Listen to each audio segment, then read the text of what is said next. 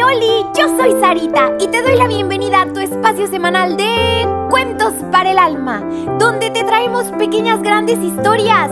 ¿Listísimos para el cuento de hoy? Vengan, acompáñenme. Rueda a mano. En un pueblito perdido en la sierra de Oaxaca vivía Mano Mano tenía muchos amigos y todos los amigos de Mano iban a la escuela a jugar y a andar en bicicleta, porque no había carros en ese lugar. Sin embargo, había un pequeñísimo problema. Manolito no sabía andar en bicicleta.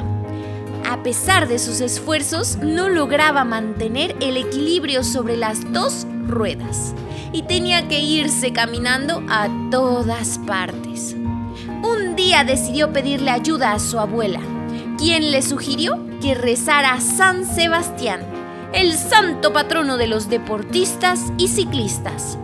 Mano se dirigió a la iglesia local, donde encendió una velita y empezó a orarle a San Sebastián. Mano se dirigió a la iglesia local, donde encendió una velita y empezó a pedirle ayuda a San Sebastián para aprender a andar en bicicleta. Esa misma noche, Mano tuvo un sueño extraño. En su sueño, San Sebastián se le apareció y le dijo que no debía preocuparse más por aprender a andar en bicicleta. Él le dijo que su ángel de la guarda lo ayudaría a mantener el equilibrio sobre las dos ruedas. Al despertar, Mano sintió una extraña sensación de paz en su corazoncito. Ese día decidió intentarlo de nuevo. Tomó su bicicleta y comenzó a pedalear lentamente. De repente, sintió una extraña fuerza que lo sostenía y lo ayudaba a mantener el equilibrio. Lo había logrado. Mano estaba andando en bicicleta.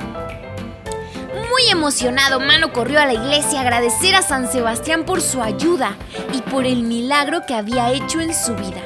Allí junto a la imagen del santo dejó un ramito de flores y entonces quiso llevar un rosario en su bicicleta para recordar siempre el milagro que había recibido.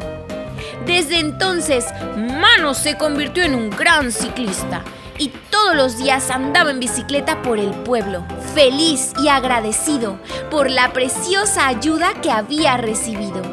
Y así aprendió que, cuando uno tiene mucha fe y pide ayuda a los santos y angelitos, los milagros por su intercesión a Dios pueden suceder.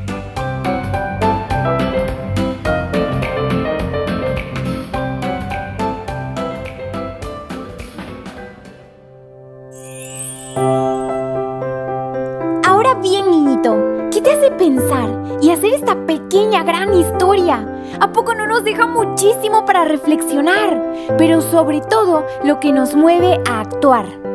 Niñito, acuérdate de decirle a tu papi o a tu mami que le den seguir para que cada semana ya aparezcan los cuentos de manera automática. Y también por favor comparte este programa con todos tus amiguitos, tus vecinos y hasta con tus primos.